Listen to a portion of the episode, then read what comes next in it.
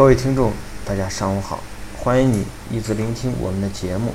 我们也是老朋友了，大家可以加我 QQ、微信三七零八四零一三四，领取月入百万的微商成交套路。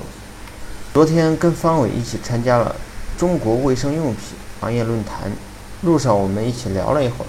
我问方伟：“你们做城市合伙人的形式能不能被大量复制？你们有没有做运营？”模型，方伟关于两个问题的答案都是肯定的。我说，如果这样，这个事情也就有了更大的价值。别人代理你的产品，你要考虑的是，别人如何通过你赚到钱。这个问题解决不了，再炫的手段也是枉然。这是我们俩共同的认知，挖掘出来细节，这是第一点。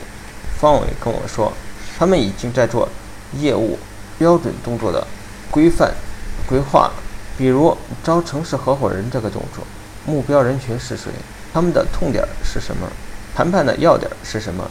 吸引大家的利益点在哪里？把这些细节都挖掘出来，让每一个参与者都能清楚地知道自己要做什么和不能做什么。不仅如此，还要足够的简化，宁可降低成交率，也要把成交动作设计的足够简单。第二呢，就是要做好培训。方伟说，如果大家的动作都是一致的，那么动作背后的方法就是相通的。公司只用关注那些有结果的人，然后再去研究他们的方法与技巧，最后把总结出来的方法技巧再复制给其他人。不能复制的原因有两个：一是大家的做法各不相同，各有各的玩法。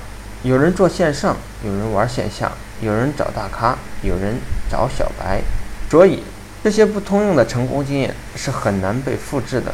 还有一个原因就是管理方没有做到很好的分级管理，每一个级别要的东西都是不一样的，所以要学会因地制宜。很多品牌商或品团队老大老是去替下一级做事情，把手伸得太长了。你去做了一些不应该自己做的事情，反而是好心办坏事。很多时候不是大家不努力，或者说不是老大不愿意带团队，而是大家不知道如何做才好。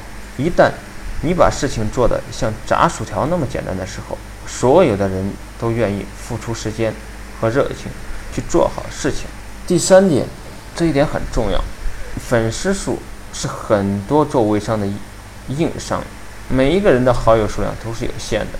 大家开始做微商的时候，基本上都是从熟人入手的。但每一个人的熟人呢，都是有限的。如何把熟人价值最大化，也是大家要考虑的。也就是说，如何在一开始就能赚到钱，并且还能够持续的赚到钱。一开始找到什么样的人做代理很重要。比如你找到的是特约还是合伙人，这个很重要。如何让别人帮你做转介绍，这将是你能不能持续赚钱的核心所在。产品、模式、运营等等，这些都是品牌商应该做到的最基础的条件。方伟还跟我说，他们成都有个代理，网名叫玉玲珑，是传统眼镜店的老板。他在店里呢准备了一个沙发，所有来店的人都给大家送一对眼贴，让。大家在店里付一下，这些体验者要么成了顾客，要么成了代理。